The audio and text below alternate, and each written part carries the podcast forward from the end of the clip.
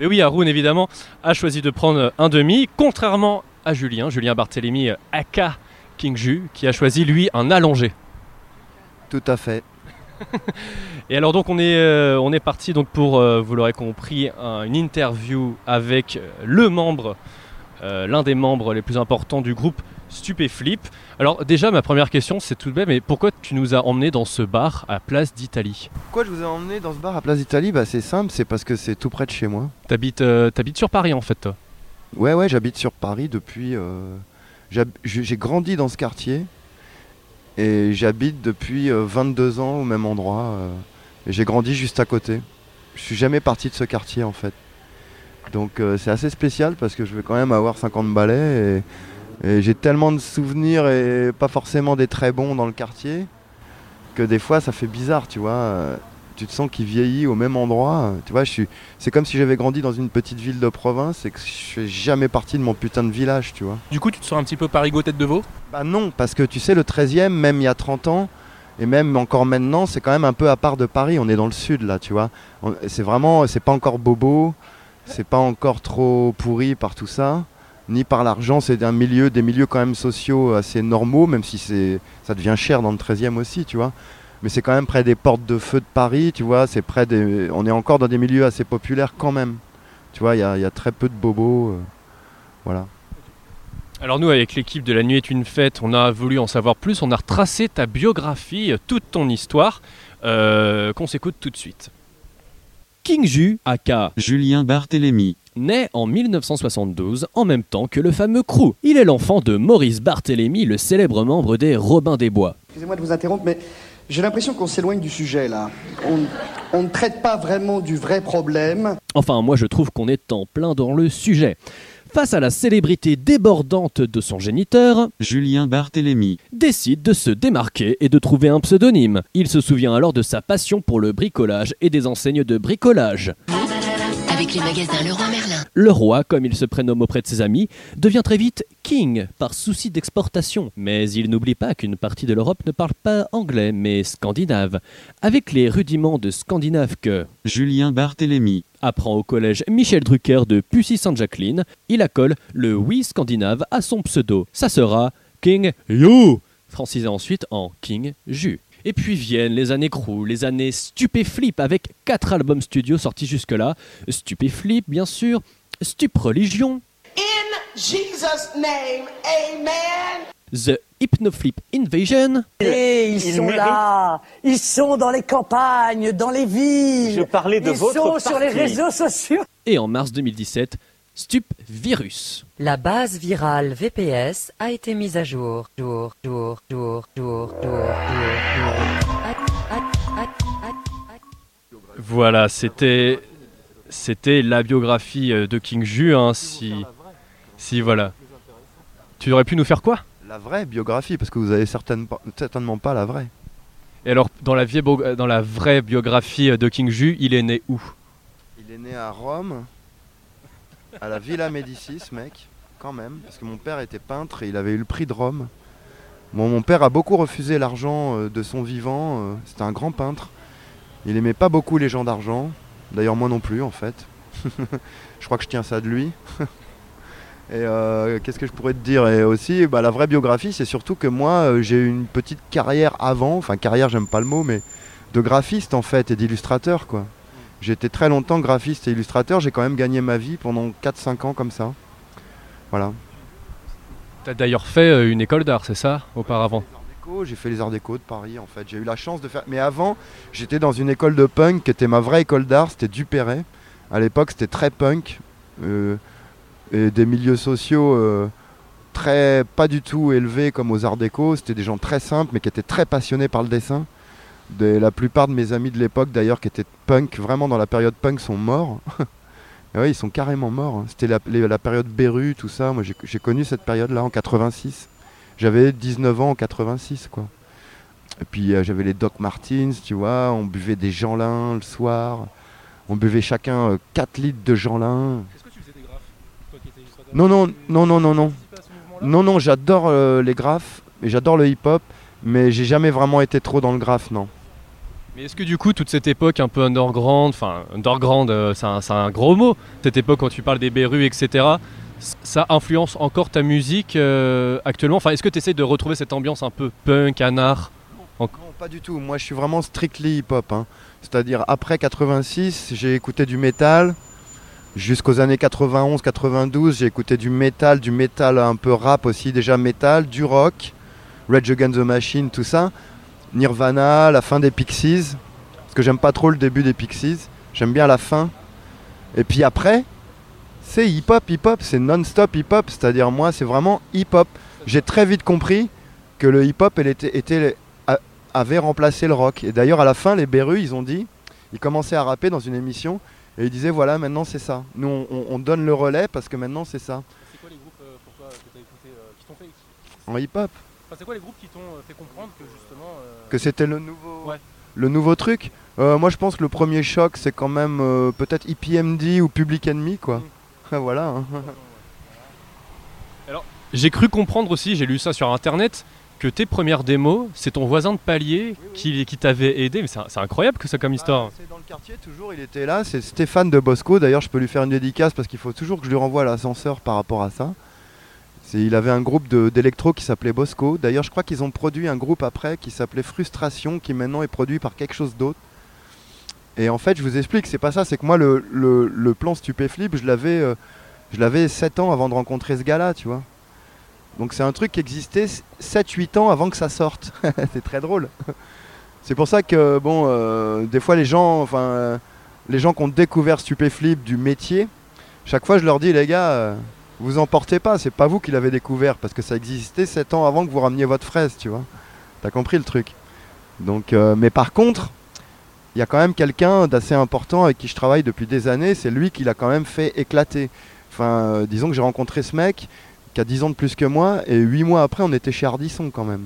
Donc il a quand même une force de frappe il avait quand même une force de frappe euh, assez puissante, tu vois, parce que tout le problème de ce milieu de la musique, quand tu commences à vraiment le faire sérieusement et à vouloir en vivre, c'est ce qu'on appelle le, ce qu'ils appellent le marketing, c'est-à-dire la, c'est quelque chose de très violent en fait. C'est si quelqu'un, un mec de ce milieu-là croit, en ton projet, il va mettre une énergie de ouf que toi tout seul tu pourras jamais en fait mettre, parce que vendre son propre truc. Si j'étais arrivé à l'époque avec ma maquette Stupéflip et à dire à des mecs de maison de disques, et euh, regardez c'est génial, c'est Stupéflip, le truc stupéfiant, les mecs ils t'écoutent même pas, tu vois. Faut toujours un mec qui va entre guillemets vendre ton truc. Mais justement, ce, cette relation que tu as, tu parles du monde de la musique un peu comme un, milieu dur. Euh, tu parles aussi euh, de cette émission chez Ardisson dont euh, l'extrait vidéo est complètement what the fuck. Enfin, quand on, revoit la vidéo sur internet, il- le mec, il, il a l'air. euh, il a pas l'air du tout de, vous calculer. Ou, enfin, Bah, il était dépassé, moi, moi pourtant j'ai pas été très méchant. Mais en fait, il- il aime bien se foutre de la gueule, se moquer des gens qui l'invitent. Mais quand nous, quand les mecs, en fait, on est les rares qui se sont moqués de lui, mais on le voit pas. Ils ont tout coupé dans le, ce qu'on voit à la, à la télé, en fait. Ils ont tout coupé. Moi, j'arrive, je fais des doigts en arrivant, en fait. Et ça, on le voit pas. Résultat, on passe pour des cons, mais on sent, mais on sent qu'il s'est passé quelque chose de pas clair. Par contre, je suis très fier, je vous explique, parce que moi, je venais de galérer pendant, pendant 3, 4, 4, 5 ans, vraiment, j'arrivais plus à payer le loyer, tu vois. Et c'était très dur, vraiment très dur. J'étais déprimé, pas d'argent, tu vois. Donc, euh, n'importe qui à ma place, je pense, aurait un peu baissé son froc quand même. Et moi, j'ai refusé de le faire parce que j'étais dans la merde, justement. Et je m'étais dit, bon, ben, c'est comme ça. Au moins, il faut le faire romantique, la jouer romantique et ne. Alors, c'est sûr que si j'avais baissé mon froc avec Ardisson, si j'avais été juste gentil avec lui à l'époque, j'aurais peut-être, certainement, j'aurais été accepté un peu plus dans le show business. euh, si j'avais fait des sourires, tu vois, et ben moi, je voulais faire l'inverse. Je voulais leur chier dessus, quoi. En plus, je venais de perdre mon père 4-5 jours avant, tu vois. Donc, je me suis dit, allez, euh, on les défonce, quoi. Ce que n'a pas fait NTM à l'époque, par exemple. NTM, ils ont tout de suite fait des sourires. Tout de suite, Joey Star, ils souriaient, Cool Chain, ils souriaient à Ardisson, ils étaient un petit peu gênés, genre, oh, on tombe chez les branchouilles parisiens, faut quand même bien se tenir, tu vois. Moi, je leur ai fait des gros fuck et je suis très content de ça. Par contre, faut bien comprendre un truc, Ardisson a été très gentil en fait.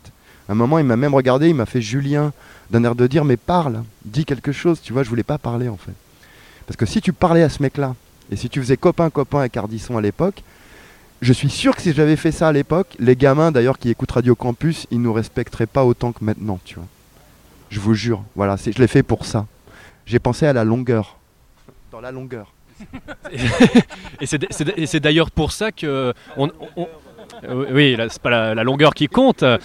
Voilà, exactement. Mais c'est euh, c'est d'ailleurs pour ça que pour cette flip party, t'as pas accepté euh, beaucoup de médias d'invitation. T'as accepté, en- entre guillemets, euh, pas du tout. C'est Radio Campus France et c'est tout, quoi. Mais non, mais on accepte tout le monde, euh, tu sais. euh, je suis passé sur Europe 1 hier euh, pour parler de ça, euh, tu vois, bon. Pourquoi on a été les seuls à être, pourquoi on a été les seuls à être invités? C'est rien, moi. Moi, je, je m'en fous. euh, les médias, tu sais, je t'explique. À l'époque, on a envoyé chier Ardisson, mais on a aussi envoyé chier de la même façon les petits jeunes qui venaient nous interviewer avec une feuille de chou. Tu comprends? C'était tout le monde à la même place. Et Radio Campus aussi à l'époque. C'était pas, euh, on voulait pas pourrir les gros médias forcément. Non, non, tout le monde était à la même enseigne. Pas de jaloux, mais alors nous, à la nuit est une fête, on a envie euh, d'en savoir un peu plus sur, euh, sur toi et notamment sur les premières fois, parce que les premières fois c'est toujours un moment dont on se souvient, hein, pour le meilleur comme pour le pire. Et Haroun, tu avais quelques questions à poser à Julien. Oui, oui, merci Vic. C'est un quiz en fait qui s'appelle le quiz première fois. Donc tu vas nous parler un petit peu de tes premières fois, si c'est un bon souvenir ou un mauvais souvenir. Mais ce sera à toi de nous le dire. Alors euh, pour commencer, le premier CD que tu as acheté. Le premier CD Premier vinyle, alors c'était au centre commercial, on est devant le centre commercial d'ailleurs, c'était il y a 40, euh, 43 ans. L'ancienne Italie 2 Voilà, c'était à Italie 2. Et euh, j'ai acheté, écoutez bien, un disque euh, de, de Bachung, qui est le plus inconnu des disques de Bachung, qui a vendu 300 disques à l'époque, qui a fait 300 ventes. Ça s'appelle Figure imposée. C'est un album sublime, complètement surréaliste, complètement fou de niveau son. On dirait presque du divo. C'était un album sur lequel il y avait What's in a Bird. Pour ceux qui connaissent Alain Bachung, What's in a Bird, c'était un de ses petits tubes, mais l'album n'avait pas marché. J'ai acheté ça, que j'ai écouté des années, et aussi le, le meilleur Tom Waits qui s'appelle Ren Dogs. Alors ensuite, euh, donc euh, je voulais savoir, c'est quoi le premier, enfin, c'est à quel concert t'es allé pour la première fois? Ton premier concert, combien ça t'a coûté? Très bien. Et ben mon premier concert, justement, c'est une des raisons qui font que j'aime pas du tout les concerts, enfin en tout cas les à côté, c'est que euh, moi le premier concert que j'ai vu de quelqu'un que j'adore, je crois que c'était Tom Waits. Alors c'était génial. hein. Donc là c'est mauvais exemple, c'était fabuleux. Par contre il a joué 45 minutes et après j'ai pleuré tellement c'était court. Voilà. Par contre, après, et c'est un peu mes premiers concerts, j'ai vu Slayer et Red Hot Chili Peppers et j'ai pu, pu jamais réécouter tellement j'ai trouvé ça nul en live. C'est une des raisons pour lesquelles moi j'aime le disque. Voilà. J'aime le disque parce que surtout les ricains, ils venaient jouer il y a 30 ans ici, il y a 40 ans, ils venaient jouer là. Et évidemment, ils n'étaient pas à donf quand ils étaient. En... Tu vois, ils en avaient rien à foutre. Je pense que ça devait jouer aussi, tu vois. Et donc euh, je voulais savoir les premières groupies. Donc du coup, t'as dû faire aussi toi tes premiers concerts. Alors, les groupies, je t'explique. C'est, je sais qu'il y a des groupes qui sortent avec les groupies et tout. Moi, ça me terrifie, quoi. C'est-à-dire, c'est très simple. Quelqu'un qui t'aime pour ce que tu fais et non pas pour ce que tu es, c'est absolument ingérable. Comment font ces, ces, ces abrutis de musiciens pour sortir avec des meufs qui ne les connaissent pas et pour en profiter Oui, mais ils en profitent, ces enculés. Ils profitent, ils profitent de leur son de merde pour brancher des gamines, mais je trouve ça, je trouve ça dégueulasse. Je te dirais pas que moi j'ai jamais branché une petite. Si, j'ai dû le faire trois fois en 15 ans.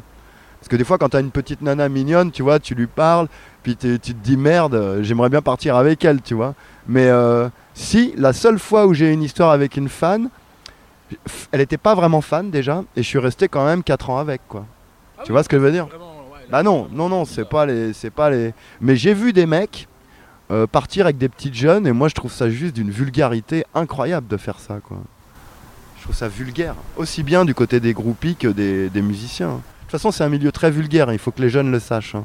Ça n'a rien de glamour. C'est extrêmement vulgaire et, et noir et très sombre. Ah bah c'est extrêmement sombre. C'est les gens du business sont fous, sont tous durs. Euh, Il y a beaucoup d'ego chez les musiciens, beaucoup de sensibilité aussi. Donc ça fait des clashs. Euh, les gens croient.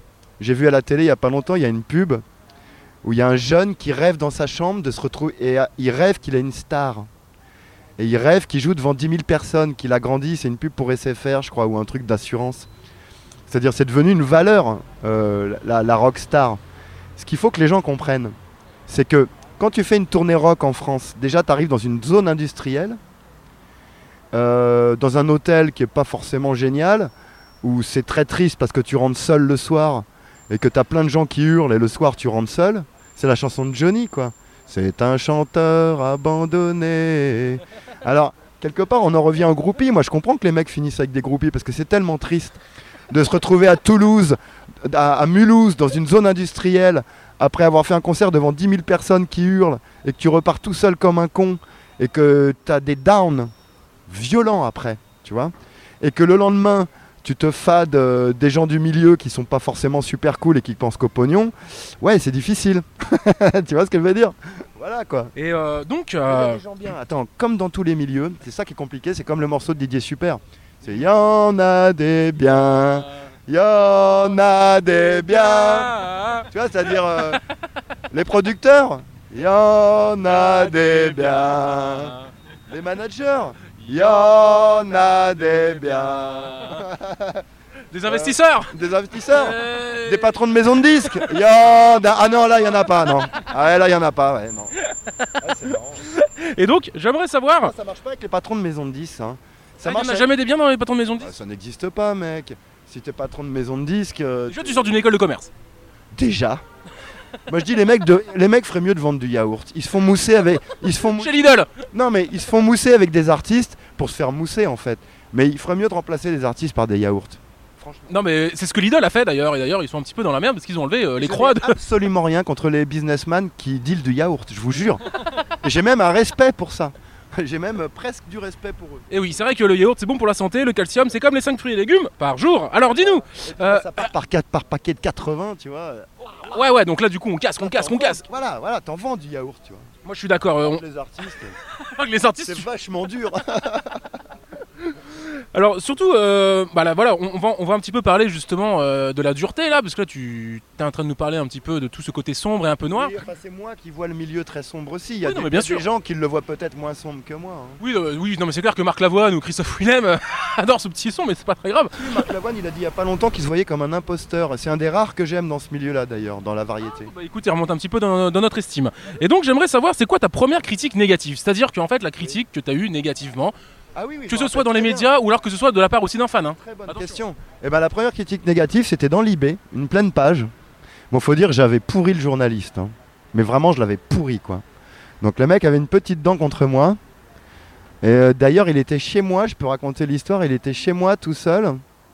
En fait, je l'accueille chez moi avec le masque. Et à un moment, tu sais, le mec, il était un petit peu un télo, euh, il s'occupait de l'art con- l'art conceptuel à l'IB, tu vois, avec des petites lunettes, petite chemise, euh, cheveux courts, un peu comme Victor. Exactement Victor. Non mais je te jure, Victor mais en plus âgé quand même, 10 ans de plus. Le même, le même. Et en plus intelligent. Euh, non parce que Victor a l'air cool mais lui en fait il est arrivé, il avait pas l'air très cool en fait. Ah ouais, Et moi les gens pas cool je les, je les sniff très très vite, d'accord? D'accord. Et en fait je t'explique, le mec en fait je le regardais comme ça hein, avec mon masque, il avait peur, je sentais qu'il avait un peu peur. Et au début, il bredouillait un peu, tu vois, euh, alors, euh, parce qu'il savait que je pourrissais les journalistes et tout. Alors, euh, oui. Et au bout de 10 minutes, le mec, il se.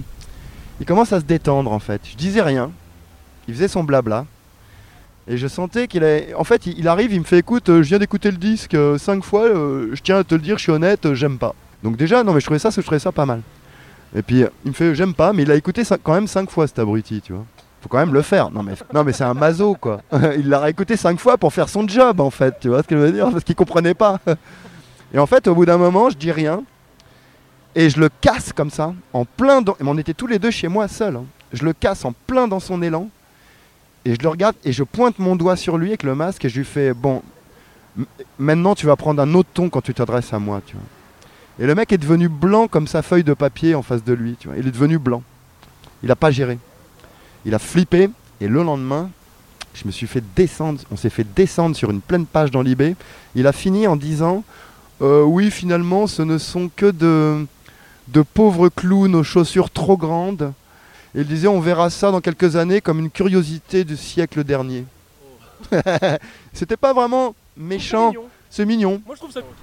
On va faire une petite euh, dernière question. Alors, euh, bah là, on va, on va parler un petit peu argent parce que je pense que je pense que c'est un petit peu un sujet euh, un petit peu sensible. euh, J'ai l'impression. Bon, on sait pas trop. Mais j'aimerais savoir la première chose que tu t'es payé avec ton premier salaire. Mais avec ton premier vrai salaire, c'est-à-dire ton premier vrai gros salaire. Ah, j'ai jamais eu de vrai gros salaire, jamais. Et j'ai jamais eu de vrai gros salaire et j'ai jamais pu claquer de thunes. Jamais. Même avec Stupéflip. Jamais, quoi. D'accord. Ok, alors, euh, alors donc du coup, quelle première chose tu t'es payé avec ton premier salaire Tu sais ce que avec Stupéflip? Euh, Non, non, c'était avant. Mais j'ai jamais eu de grosse. De...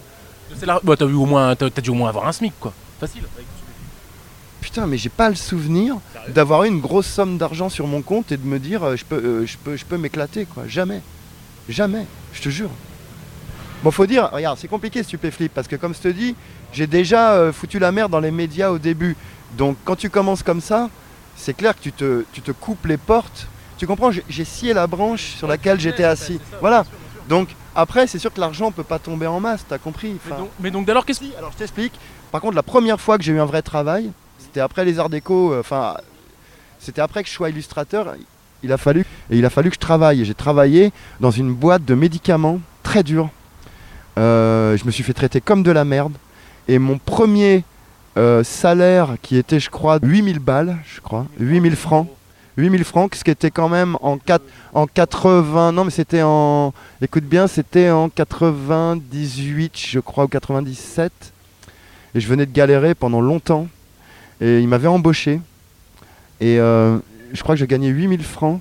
Et dès que les 8000 francs sont tombés, je sais pas si vous imaginez, ça faisait quand même des années que je me rongeais les ongles en, me demandant comment j'allais payer le loyer le soir, tu vois. Je vais pas me plaindre parce qu'il y a plein de gens à qui ça arrive, hein, mais moi je l'ai vécu bien dur. hein. Et le- le- quand les 8000 balles sont tombées, le premier truc que j'ai acheté, c'est 800 francs de, de, de crème anti-vieillissement pour ma mère. Putain, c'est trop mignon. Mais alors du coup, Et moi j'ai même pas pu m'acheter un truc pour moi quoi. Enfin, t'as même pas pu t'acheter ta crème de vieillissement pour toi. bah j'ai essayé de mettre de côté et puis ils m'ont viré au bout de 4 mois quoi. Ou 6 mois. Ouais, oui, mais ils sont durs les patrons dans les boîtes de médicaments. Bah, ju- justement, alors, juste une petite question par rapport à ça, à l'argent. euh, vu que toi, donc, du coup, t'es un rappeur, et quand on voit actuellement le rap, ce que ça génère comme argent et comme chiffre d'affaires de nos jours, qu'est-ce que tu penses de ça? Qu'est-ce que tu penses de tout cet engouement qu'il y a autour du rap et que le rap, en gros, le rap game? Eh ben moi je trouve ça génial le rap game. Quand tu vois que SCH il fait 25 millions de vues en une semaine ou en je sais pas combien, moi je dis enfin le rap est devenu la musique populaire française et ça faisait 15, euh, ça faisait 18 ans que j'attendais ça et ça y est on y est. Merci mon bon Haroun, toujours un plaisir de t'entendre poser des quiz. Nous on s'interrogeait en off et on se disait au final, Stupéflip, est-ce qu'on peut dire que c'est un groupe de musique ou est-ce que ça se rapprocherait pas plutôt euh, euh, d'un délire un peu tu sais à la, à la Gorillaz ou parce qu'il y a une mythologie autour de, de, de il y a, des- personnages et, finalement tu vois tes, personnages ils prennent souvent le dessus sur l'artiste en, est-ce que, du coup, comment tu qualifierais Stupéflip en fait? Est-ce que c'est un groupe de musique ou est-ce que c'est autre chose, une autre expérience? C'est super dur de qualifier le truc, c'est on va dire c'est de la fusion, tu sais moi je suis de l'époque de la fusion. J'avais un groupe de fusion, de rock fusion, funk rock, ça j'avais ça en 95. Donc euh, oui, c'est une fusion avec plusieurs personnages euh, dont certains qui sont ré- réels. Il y a mes deux vieux potes qui sont réels, Cadillac, MC Salo. Moi j'en ai 7-8 différents. Euh, des fois, on sait plus qui est Cadillac, qui est, qui est MC Salo, qui est King Ju. C'est aussi un groupe à tiroir. euh, Dans le, je parle dans le fond. Euh, Il y a beaucoup de sujets différents et beaucoup de formes différentes. C'est-à-dire les morceaux sont tous des, caméléons et le propos est aussi caméléon, un peu à tiroir. Donc c'est difficile de définir ce que c'est. Et je pense que c'est ce qui plaît aux gens. Et puis aussi, je vous explique, moi ce qui m'amuse avec Stupéflip depuis 20 ans, c'est de jouer avec les gens. C'est comme un jeu de piste, mais qui mène nulle part. Mais les mecs, ça les rend dingues. Pourquoi ça les rend dingues? Parce qu'il y a quand même des sons accrocheurs. Voilà. S'il n'y avait pas de son accrocheur, ça serait juste un espèce de truc conceptuel un peu chiant. Euh, tu vois, euh, pas très accrocheur. Mais moi, je pense que ce qui fait ma force, en tout cas moi, et aussi, euh, c'est que je sais faire des sons qui restent dans la tête. Et je pense que c'est ça la grande force de Stupéflip. Voilà. Ça reste quand même de la musique aussi. Mais il y a tout ce concept, j'ai enrobé ça dans un concept un peu. en fait, je voulais noyer les pistes le plus possible. Voilà. Surtout qu'on sache pas ce que c'est. Pour l'instant, euh, depuis, euh, depuis le début des années 2000, tu restes, euh, tu fais de la musique, voilà, essentiellement pour, pour Stupéflip. Mais est-ce que tu n'as pas envisagé pour cet univers-là d'explorer d'autres médias Je sais pas, la vidéo, Internet, d'autres choses que la musique? Il y a quelques années, on m'a proposé de faire un film. Mais hum, je vous explique, alors là c'est un truc un peu intime dont je vais vous parler mais qui est assez sérieux. C'est que je suis un peu, je crois, c'est facile de travailler avec moi. En fait pour faire un film, il faut travailler avec beaucoup de gens. Et il y a aussi des investisseurs, il y a aussi des gens d'argent. Et c'est vrai que c'est vraiment un défaut que j'ai. Je suis un peu en guerre contre les gens d'argent. Voilà. Euh, des gens comme Morel San ou même euh, Stromae, je pense qu'ils ont, pour eux, ils ont. Moi, je suis un vieux, je suis un rebelle. Pour moi, à l'époque, le showbiz, la variette, c'était des merdes, tous ces gens-là, tu vois. Et je les méprisais. Et ce qui est en fait con, parce qu'un mec comme Stromae, je pense qu'il méprise pas les gens d'argent. Je pense qu'Aurel San euh, ne méprise pas non plus les gens d'ar- d'argent. Euh, je pense que les gens qui ont vraiment réussi dans ces milieux-là ne méprisent pas les gens d'argent. Et moi, c'est un gros défaut que j'ai. J'aurais tendance à mépriser ça. Ce qui est, ce qui est en fait une erreur. Parce que déjà, les gens d'argent, c'est des êtres humains, déjà. Tu vois C'est un être humain comme toi. tu vois Sa partie, c'est le fric. Mais je crois que c'est parce que aussi, j'ai beaucoup vu mes parents galérer. Et je sais que l'argent, c'est quelque chose de, très dur à obtenir. Et il y a tellement de souffrance derrière tout ça que. Et puis, du coup, je me braque sur des trucs, tu vois. euh, sur des trucs, des fois. euh, bah, quand tu as quelqu'un en face de toi, que lui, son objectif, c'est l'argent, j'arrive pas à. Je sais pas comment gérer ça, tu comprends? Parce que moi, je suis quelqu'un de très entier, très sincère, qui dit tout, tout de suite. Et, et dans ces milieux-là, ils ont tendance évidemment à beaucoup faire très attention à ce qu'ils disent et à calculer beaucoup ce qu'ils disent, tu comprends? Vous comprenez ce que je veux dire? Et moi, je ne calcule pas. Donc, des fois, ça fait des grosses étincelles, des grosses incompréhensions avec moi. Tout, euh, tout cet engouement qui est autour de la polémique, du buzz que la polémique va faire. euh, Oui, mais là, je ne suis pas en train de te parler de polémique, je suis en train de te parler des gens du milieu qui, qui, qui, qui sont là aussi pour te tendre des perches et aussi t'aider. tu comprends ce que je veux dire? Donc ça, c'est pas... Moi, je cherche pas la polémique en interne. Je dis pas que j'ai des problèmes en interne, mais je, le redis, les gens le savent. Ces milieux-là, c'est des milieux difficiles, vous le savez aussi. Donc voilà. Par rapport à ta musique aussi, euh, tout, tout ton univers que tu t'es créé, tu veux brouiller les pistes, etc. Est-ce que ces multiples références, tu vois, le, le crew qui serait né en 72, enfin il y a plein de personnages, il y en a qui meurent, il y en a qui apparaissent, etc. Il y en a trop. Mais est-ce que, au final, euh, t'as pas l'impression des fois de te sentir prisonnier de cet univers et de pas pouvoir explorer euh, d'autres choses en fait autres que Stupéflip Là, je suis en train de penser à la suite, mais il faudrait pas que ce soit lié à Stupéflip tout en ayant un petit rapport, tu vois. euh. Le problème, c'est que moi, je fais un style de musique assez particulier, et quoi que je fasse, ça ressemble à ce style de musique. Donc même si j'arrête Stupéflip et si je fais un autre projet, ça va ressembler à du Stupéflip, tu comprends? En même temps, j'ai des envies de faire plus de musique de film, être moins en avant, être moins... En fait, voilà. Oui, oui. J'ai fait la musique d'un film de euh, Bernard Tanguy, qui est devenu un ami, qui s'appelle Parenthèse. Et euh, euh, c'est l'histoire de vieux qui branchent des petites jeunes et qui se prennent des, tôles. Le sujet me plaisait beaucoup. Parce que là, je commence à vieillir et il n'y a pas longtemps, j'ai parlé à une fille de 22 ans, puis je me suis rendu compte au bout d'un moment avec horreur, avec horreur que j'étais trop vieux en fait. bah, je sais pas, a- disons qu'il n'y a pas. bon, euh, voilà, t'as compris, moi je commence à vieillir un peu, je peux plus trop sortir avec des petites jeunes. voilà. C'est con parce que je les trouve adorables, un peu paumés des fois, donc c'est pas facile à gérer des fois. Donc maintenant, je vais me fader des vieilles. des moches. Des vieilles moches. des vieilles. Parce que les vieilles, elles ont beaucoup moins la pression. C'est ça la différence entre les vieilles et les jeunes. C'est que les vieilles, elles ont, sont déjà tellement pris plein la gueule que s- s'en prennent déjà, elles sont déjà tellement pris plein la gueule, alors que les jeunes ont beaucoup à se prouver des choses, tu vois. Sont finalement assez malheureuses les petites jeunes. Haroun, tu as d'autres questions à poser très sérieusement à Julien, il me semble. C'est un autre euh, quiz, et là c'est vraiment très très sérieux. Là on rentre vraiment dans, dans l'intimité. Quoi tes chips préférés à l'apéro? Euh, nature, mec. Sérieusement, t'aimes pas trop tout ce qui est chips de légumes, euh, trucs vegan Dégueulasse. Dégueulasse. Ça m'arrive des fois. Tu sais, je vais te dire, des fois, je me fais des beefsteaks hachés chips chez moi. Je prends des chips entre les doigts et je la coince entre deux bouts de, deux bouts de beefsteak haché. C'est super bon. Et une fois, je me suis fait baiser, je suis allé très vite, j'avais, je venais d'acheter des chips.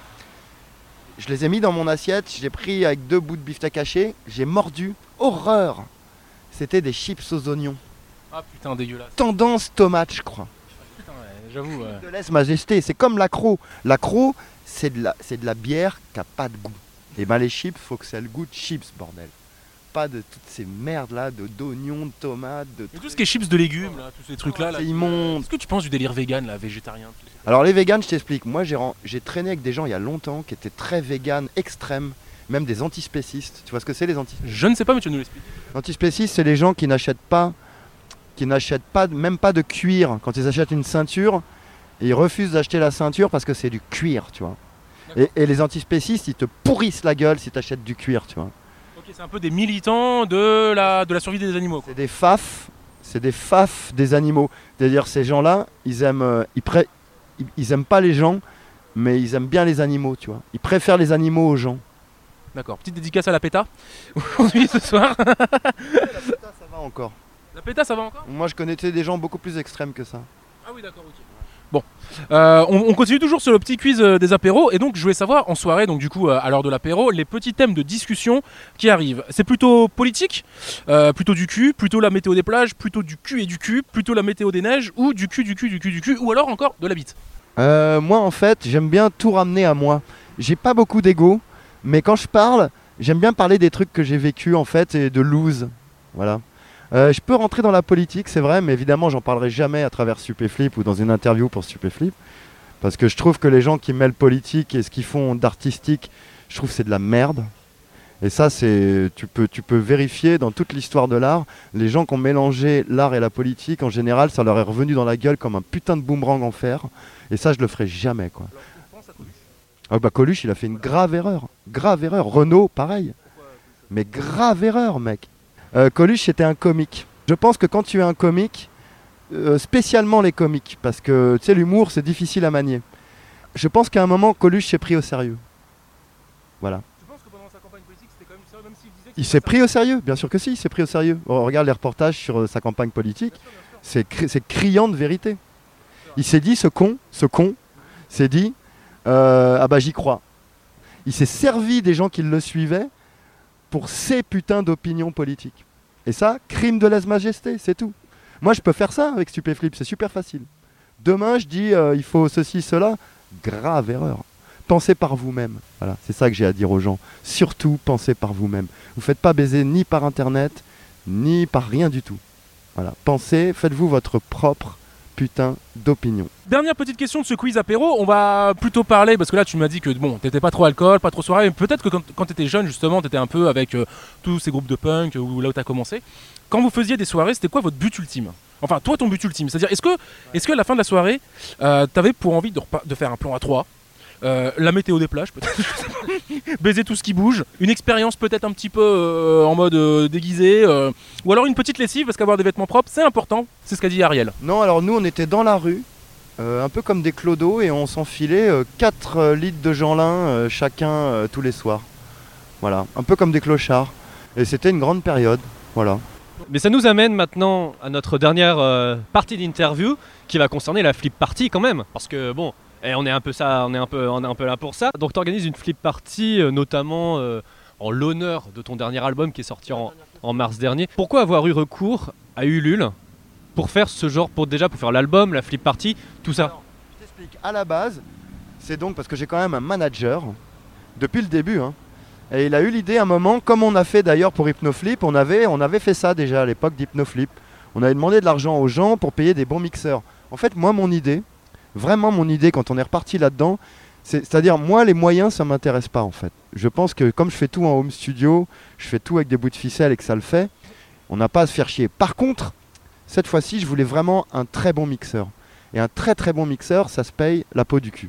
Donc moi, je suis parti juste sur l'idée d'avoir un bon mixeur. Mais il se trouve qu'à l'arrivée, c'est la somme est, dix fois trop énorme.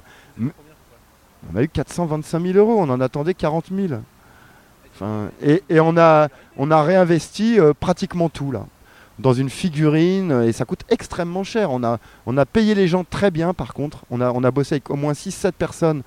Et j'ai vraiment veillé à ce qu'ils soient très bien payés.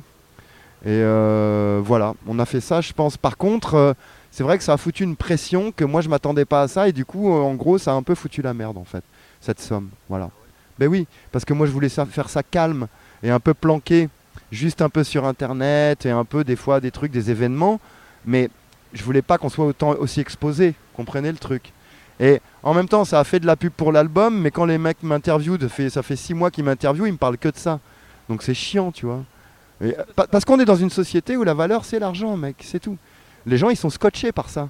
Alors que les gens qui ont donné, c'est des gens, les gens qui aiment bien Stupéflip, c'est des gens, la plupart, ils chient sur l'argent. Et manque de bol, quand ils sont tous associés entre eux, ces gens, ça fait 425 000 euros. tu vois ce que je veux dire? Tu vois le dilemme? Oui, mais alors cet engouement, on l'a eu, les gars, parce qu'on a tourné comme des malades il y a 3 ans, pendant 4 ans. C'est tout. Il est là l'engouement, c'est tout. Nous, on a bétonné le truc il y a 3 ans, les gars. Mais Au-delà de l'argent, c'est un petit peu au-delà de l'argent que au- au-delà de, de l'argent que ça a récolté. euh, vous avez quand même eu une certaine réponse par rapport à, à- à ce travail de tournée, quoi. Je veux dire, c'est quand même. Oui, oui, mais Oui, mais ce qui est drôle, je t'explique, c'est que c'est venu donc 4 ans après. Et que pour les gens, Stupéflip, par exemple à, à Paris, vu qu'on est underground, personne savait qu'on avait joué euh, euh, 20 fois devant 20 000 personnes à l'époque. Personne le savait, quoi. Ben voilà. Et euh, du coup, euh, La sueur, c'est la sueur qui a payé, mec. C'est tout. Les gens, ils voient arriver cette somme, ils se disent Oh putain, mais on a écumé toutes les villes de France pendant 3 ans, quoi. Voilà, c'est tout. Il n'y a, pas à- y a pas à chier, hein, le concert, ça reste l'élément central dans, dans la musique. hein. Je sais, je sais, je sais. Je préfère, euh, je préfère ne, ne pas m'étendre là-dessus sur Radio Campus. Alors, du coup, en quoi elle consiste cette flip party? Cette flip party, cette, pas cette flip party, cette flip, cette flip party, c'est quoi le délire? C'était quoi le délire à la base? Euh, bah, ce sera. hum, à la base, moi, je voulais juste faire euh, une fête. On avait dit une fête. Donc, moi, je voulais juste faire, euh, euh, en fait, passer du rap et, euh, et qu'il y ait les gens bourrés, déguisés, et puis, euh, et puis qu'on fasse un peu de blabla au micro. Mais en fait, euh, à un moment, il y a eu des pressions. On m'a un peu imposé des choses, ce que je comprends. Mais bon, euh, moi, c'est difficile de, de me faire faire des choses dont j'ai pas forcément, que j'ai pas forcément envie de faire. Mais il y aura, du coup, il y aura quand même des petits bouts de live, par-ci par-là. Et comment Il y aura aussi une procession. Une procession? Beaucoup de mystères là. Et d'autres euh, petites, petites surprises, voilà. Je peux pas en dire plus. C'est top secret. Comment Alors, on, on va à peu près terminer là-dessus. Enfin, on va, il va y avoir plusieurs artistes qui vont faire des lives durant cette flip party. Euh, c'est des potes à toi Non? Qui vont mixer ou euh, un peu? C'est des potes à toi ou ça Oui, oui, il y a Dr. Vince, il y a Dynasty, qui est pas vraiment un pote à moi, mais qui est un peu le. le- le- le- Dynasty, c'est un, c'est- c'est c'est un peu l'essence du hip-hop français, tu vois. Je voulais que ce soit quand même très rap, même si je sais que les mecs qui écoutent Stupéflip sont, viennent plus du métal ou du rock des fois. Quoique cette fois-ci, je pense qu'on a. Enfin, c'est vrai que le dernier album est très spécial par rapport aux autres. Alors, le vrai fan de Stup a été un peu déboussolé, parce qu'il n'y a plus de guitare et que le son est très clean, mais c'est vraiment ce que je voulais faire, voilà. Il n'y a plus d'histoire non plus, et je voulais un truc assez spatial. Et c'est vrai que le dernier album, je pense que les gens l'apprécieront vraiment dans peut-être un ou deux ans. Haroun, petite dernière question juste concernant le rap euh, d'aujourd'hui. Moi j'aimerais savoir en fait euh, quel est le rappeur contemporain, bien sûr, que là t'affectionnes particulièrement ou euh, Français ou américain? On va partir d'abord sur du français parce que euh, le rap français c'est un peu une polémique en ce moment. J'en ai 3-4 que je suis. Il y a SCH, il y a Patapouf Gang avec Bifty et Julius, je sais pas si vous connaissez. Oui, c'est Bifty avec Voilà. tout ce qui est Vald, tout, tout ce délire là. Euh, Vald un peu moins bizarrement, mais je- quand même j'aime bien l'attitude du mec. Euh, sinon, euh, je suis plus ghetto moi dans le, le hip-hop. Ce que j'aime, c'est les. Ben, euh, par exemple, y avait. Je t'explique, c'est il y a 2-3 ans. Il y avait tous les jours des, des groupes de trap qui sortaient de banlieue. Euh, par exemple, toute l'époque, comment il s'appelait Shaggy, là, les euh, tu connais pas euh? Ah, mais tu connais les Shaggy si tu me dis que t'aimes le rap. Merde, les Shaggy. Shaggy 13, t'as pas écouté tout ça? Comment il s'appelait le mec de Shaggy, là, qui disait Shaggy Bah, toute l'époque euh, Booba, en fait. euh, euh, toute cette trappe qui est sortie de, de mecs de banlieue qui commençaient vraiment à sortir des, trucs de trap tous les, jours. Et ça, c'était il y a 2-3 ans, en fait. C'est un peu moins maintenant. Bah, tous les, tous tout ça, ils sont. C'était un peu cette époque-là aussi, tu vois. Euh. Oui, alors Caris, c'était, il avait plus une réputation. euh, Ah si, si, si, il y en a un que j'adore, c'est Calage criminel. Voilà, voilà. Calage criminel, je trouve ça génial. Parce qu'il n'y a plus de référence. Tu sais, Calage criminel, pour moi, c'est l'inverse du, du critique, par exemple, parisien, de musique parisianiste, tu vois. Les mecs, ils ont plus de référence, c'est ça que j'adore. Il y a un lyrics de Calage criminel que j'adore. C'est à un moment, il dit euh, euh, euh, J'ai la haine depuis tout petit, encore plus depuis que j'ai perdu mon grand frère. Tu vois? Et ça, je trouve ça extrêmement profond comme lyrics, tu vois. Voilà. Je trouve ça super profond, quoi. Et donc cette petite euh, petit entretien va toucher à sa fin. Et alors, à la nuit est une fête. On a une petite euh, tradition, c'est qu'on demande toujours à l'artiste. On n'est pas payé, on est euh, bénévole. C'est pour la beauté du geste qu'on fait ça. Ah, pas de pression là-dessus. Il n'y a pas de connard, euh, il n'y a pas. Qui, qui attend qu'on paye notre chèque de caution. Il y a évidemment la cotisation. Mais on a donc cette petite tradition, c'est on va passer donc on va on va la diffuser là euh, la chanson que tu écoutes en secret mais dont tu as honte. Alors et c'est quoi c'est c'est quoi la chanson genre le- la kitsch- la plus kitschissime que tu adores Euh, J'en ai plein, plein, plein, plein, trop. Une seule. Euh, que j'écoute régulièrement, dont j'ai vraiment honte. Euh, que j'écoute régulièrement, j'ai vraiment honte. Euh, bah, je dis ça depuis 20 ans avec, avec Stupéflip, mais c'est David Hallyday. Euh, c'est un morceau qui s'appelle Le Défi. Voilà. Ouais. Eh bien, chers auditeurs, toutes les stations du réseau Radio Campus France, on quitte, on termine cet entretien avec Julien Barthélémy sur la chanson Le défi de David Hallyday.